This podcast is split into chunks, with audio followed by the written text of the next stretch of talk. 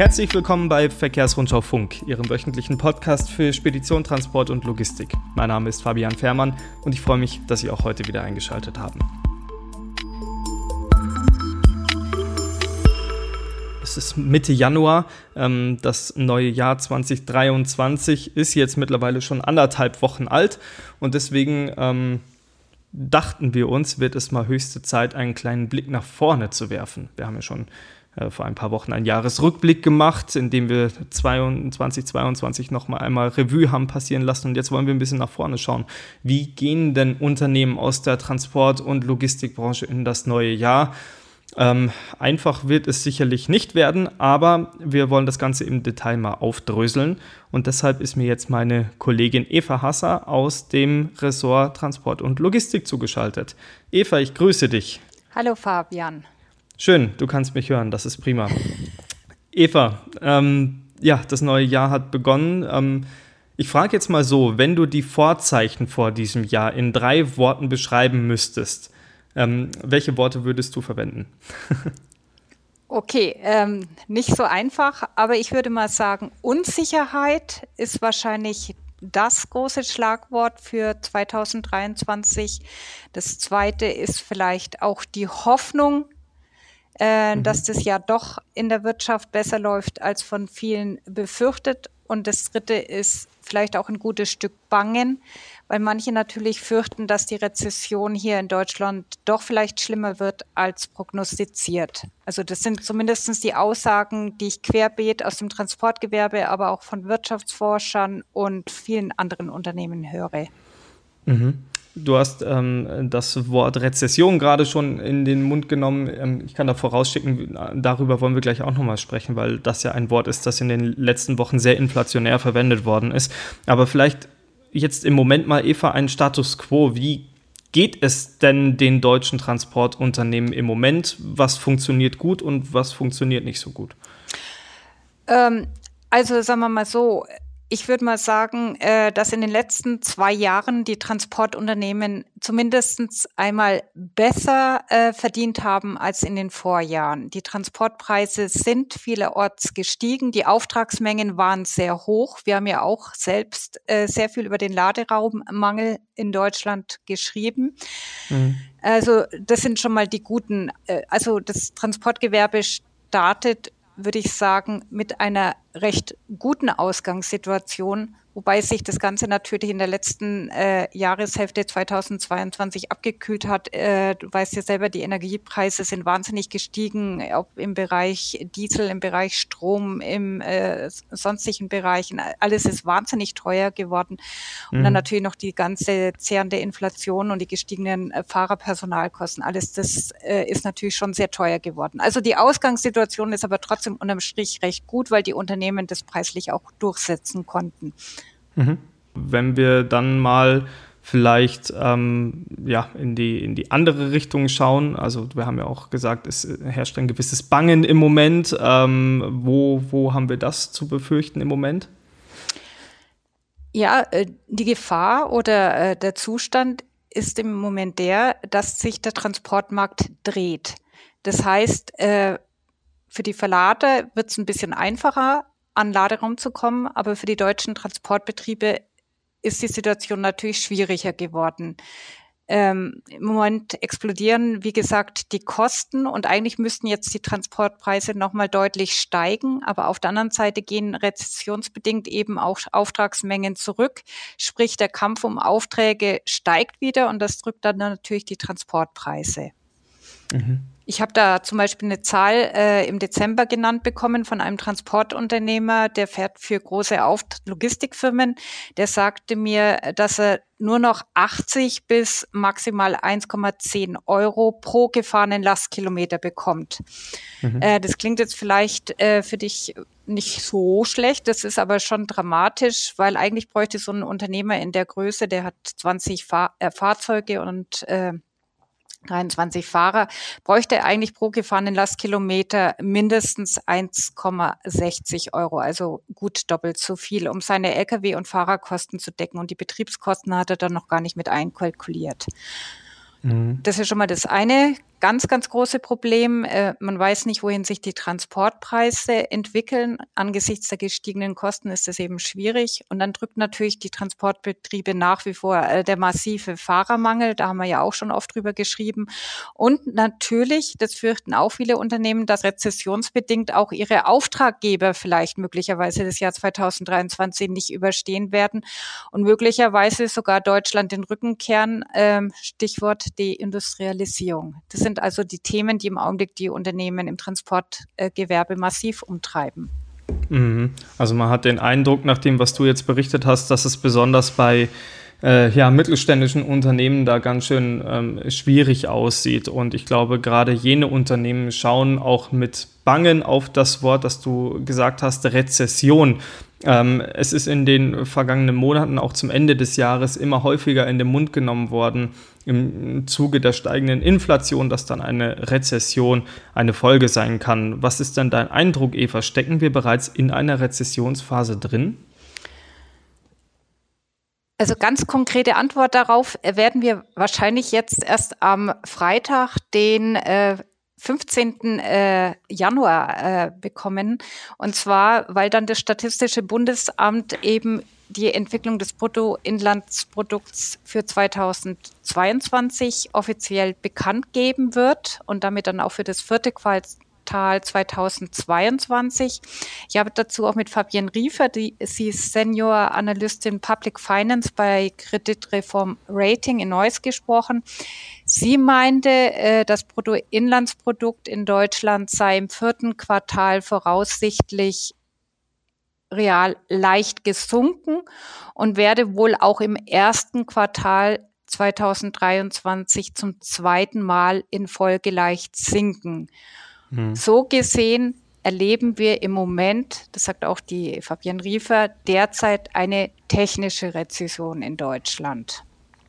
Ja, ähm, daran anknüpfend vielleicht, Eva, wie könnten sich denn die Auftragsmengen in Deutschland für die Unternehmen entwickeln im Zuge dieser wirtschaftlichen Lage? Weil wir haben auf der einen Seite eine mögliche technische Rezession, die bereits eingetreten ist. Es gibt eine Inflationsphase. Das wird den Konsum der Endverbraucher jetzt ja auch nicht unbedingt steigern. Was ist da deine Einschätzung?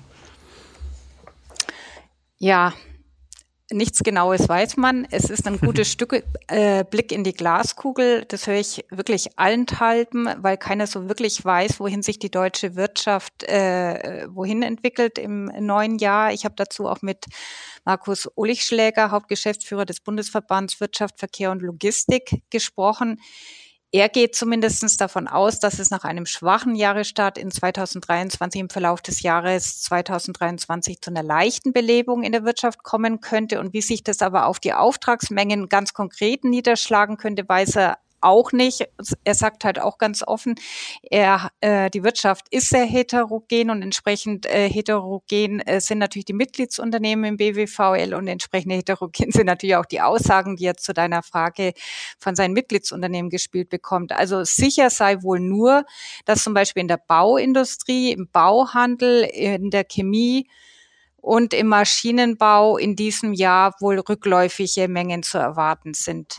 Im E-Commerce und im internetgestützten Handel rechnet man dagegen eher mit einer stabilen Auftragslage, vielleicht sogar mit einer Tendenz nach oben, hängt natürlich auch wieder davon ab, äh, wie sich die Inflationsrate entwickelt und wie hoch die Energiepreise sein werden.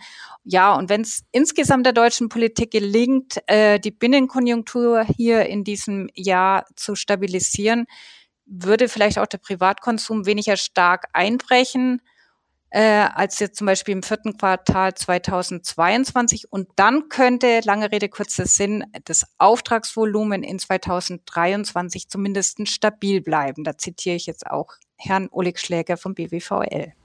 Mhm. Das klingt jetzt erstmal nicht schlecht, hätte aber auch als Folge, dass die Transportpreise in 2023 wahrscheinlich stärker wachsen würden, oder? Ja, wie gesagt, das hängt jetzt eben A von der Auftragslage ab, aber natürlich auch von der Kostenentwicklung. Ähm, aber äh, dazu kann ich jetzt nicht so ganz so viel Hoffnung machen. Also äh, laut Herrn Oleg Schläger dürften zumindestens die Tat Transportpreise in 2023 weniger stark steigen wie in den vergangenen zwei Jahren. Äh, das habe ich allerdings auch schon von verschiedenen Unternehmen aus dem Markt gehört. Hintergrund ist eben der, dass es halt im Moment einfach wieder mehr Kapazitäten als Ladung gibt. Der Transportmarkt dreht sich gerade und es wird dadurch einfach schwieriger für die Transportdienstleister, höhere Preise durchzusetzen. Mhm. Wenn wir jetzt mal gute elf Monate zurückschauen, da war ja im Prinzip der Ausgangspunkt als das, man kann es glaube ich schon leichte Chaos ähm, doch so kann man es nennen, glaube ich, als das losging, als die Energiepreise gestiegen sind. Beginn des Ganzen, das Epizentrum war natürlich der äh, beginnende Krieg in der Ukraine, der sich bald zum ersten Mal jährt. Ähm, ich hatte den Eindruck, Eva, es gab am Anfang eine Schock- und eine große Verwirrungsphase und alle mussten sich erstmal sortieren und es gab große Lieferkettenprobleme, Energiepreise sind gestiegen und so weiter. Jetzt ein knappes Jahr später habe ich den Eindruck, die Branche hat sich nach dem Schock weitgehend erholt oder sich zumindest einigermaßen damit arrangiert. Würdest du die Meinung teilen? Also ich würde mal so sagen, prinzipiell sind ja Unternehmer von Haus aus zuversichtliche Menschen. Und äh, das, was du sagst, äh, höre ich natürlich auch von den Unternehmen. Ähm, man habe sich mit der Situation ein gutes Stück arrangiert auf der anderen Seite, und von daher gehen dann auch gerade eben größere Mittelständler im Stückgut oder in der Logistikbranche verhalten und auch nicht wirklich pessimistisch ins neue Jahr. Was mich dann trotzdem ein bisschen nachdenklich äh, stimmt, ist, dass die Zahl der Unternehmensverkäufe gerade bei mittelständischen Transportspeditions- und Logistikunternehmen wirklich deutlich ansteigt. Also gerade zum hm. Jahreswechsel gingen da wirklich etliche Unternehmen äh, über den Tisch, also es sind verkauft worden. Ich weiß zwar auch, dass das ein wirklich guter Zeitpunkt für einen Unternehmensverkauf war, weil man eben in den letzten zwei Jahren gut verdient hat. Das hat sich dann natürlich auch entsprechend gut auf den Verkaufspreis äh, niedergeschlagen. Auf der anderen Seite weiß ich natürlich auch von den Unternehmen, dass viele inzwischen einfach wirklich auch deshalb ihr Unternehmen verkaufen, wenn sie es denn überhaupt verkaufen können, weil sie wirklich genervt sind. Äh, es sind einfach zu viele Themen äh, im Augenblick auf dem Tisch, die auf die Unternehmen einstimmen. Ukraine-Krieg, du hast ja schon gesagt, Energiekrise, dann nach wie vor hohe Krankenstände bei den Mitarbeitern, fehlende Mitarbeiter, Regularien und vor allem die massive Bürokratie hier in Deutschland und auch fehlende Planungssicherheit. Alles das nervt und zehrt wirklich an den Unternehmen und deswegen wollen einfach viele hinschmeißen. Also sagen sie mhm. mir auch mhm. wirklich so wörtlich. Und im besten Fall können sie eben ihren Betrieb verkaufen und schlimmstenfalls machen sie halt ihren Betrieb zu und scheiden einfach so aus dem Markt. Das ist gerade in unserer Branche eben oft der Fall, weil die Betriebe oft sehr, sehr klein sind und deswegen ja oft gar keinen Käufer für ihr Unternehmen finden. Ja, nun hast du gesagt, ähm, Unternehmer sind zumindest großteils auch optimistische Menschen. Was gibt dir denn die Hoffnung, dass das Jahr für die Unternehmen einigermaßen gut verlaufen wird? Ja gut, wir haben ja zum einen ein bisschen ironisch gesprochen den Doppelwumms, den uns Bundeskanzler äh, Olaf Scholz versprochen hat. Und 200 Milliarden Euro äh, stehen ja dafür hier offenbar in Deutschland zur Verfügung. Und das ist ja schon mal ja, recht viel. Hm. Aber was mich eigentlich auch zuversichtlich stimmt, ist, äh, dass zumindestens die Inflationsrate aktuellen Prognosen zufolge in diesem Jahr doch deutlich niedriger sich entwickeln könnte als 2022. Also im November hatten wir ja noch äh, über 10,0 äh, 10 Prozent bei der Inflationsrate.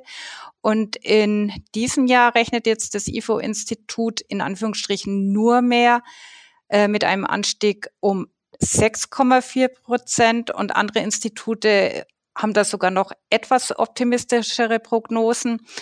Ja, und dann hat das IFO-Institut im Dezember auch äh, nochmal seine Wirtschaftsprognose insgesamt für 2023 nach oben korrigiert. Sprich, die deutsche Wirtschaft könnte demnach in diesem Jahr nur in Anführungsstrichen um 0,1 Prozent sinken. Das wäre dann mehr eine Seitwärtsbewegung, sprich Stagnation. Im Herbst hatte das IFO-Institut noch von 0,4 Prozent Minus beim BIP äh, prognostiziert. Und das sind schon mal gute Signale. Und dann, äh, was natürlich für dich auch oder beziehungsweise für unsere Unternehmen im Güterverkehr sehr wichtig ist, auch die gleitende Mittelfristprognose für den Güter- und Personenverkehr, die Intraplan Consult erstellt, äh, erstellt hat, und zwar in Zusammenarbeit mit dem Bundesamt für Güterverkehr im Auftrag des Bundesverkehrsministeriums. Demnach, also nach dieser gleitenden Mittelfristprognose, könnte sogar auch die Güterverkehrsleistung insgesamt äh, um 0,6 Prozent steigen, also auf insgesamt 706 Milliarden Tonnenkilometern. Das ist jetzt nicht so wahnsinnig viel, aber äh, immerhin. Also von daher, es schaut nicht ganz so schlecht aus, wie viele befürchten. Und was das äh, die schönste Aussage von allen ist, es geht wirklich jeder davon aus, dass 2024 wirklich die Wirtschaft wieder nach oben geht. Und das sind doch mal Aussichten, äh, mit denen man diese Podcast-Folge, glaube ich, gut beenden kann. Es ist wie im Film ein kleines Happy End, zumindest äh, Happy Aussichten kann man es in der Form vielleicht nennen, Eva. Auch wenn ähm, ja alles noch nicht in Stein gemeißelt ist. Wir haben gesehen im letzten Jahr, wie schnell es hoch und runter gehen kann. Hoffen wir einfach, dass es ein bisschen ruhiger ist. Ich glaube, damit wären alle schon zufrieden. Ja, Eva, dann ähm, vielen Dank für deine Zeit und ähm, für deine Analyse und für deine Gespräche. Ähm, mehr zu diesen Themen äh, gibt es dann auch in Kürze in der Verkehrsrundschau zu lesen. Ab kommender Woche ist das dann der Fall. Ähm, da haben wir für Sie nochmal große Ausblicke und viele Stimmen aus der Branche eingesammelt. Ähm, alles zum Nachlesen gibt es dann, wie gesagt, ab kommenden Donnerstag, also heute in einer Woche, auch zum Lesen in der Verkehrsrundschau. Und damit verabschiede ich mich von Ihnen. Das war Verkehrsrundschau Funk für heute. Wir hören uns kommende Woche wieder, wie gewohnt, am Donnerstag. Nein, halt, Entschuldigung, äh, jetzt war ich etwas zu eilig. Am Dienstag gibt es bereits die nächste Folge von Verkehrsrundschau Funk mit dem Kollegen Alexander Hiebel. Den wollen wir natürlich nicht unter den Tisch fallen lassen. Machen Sie es gut und bis dann.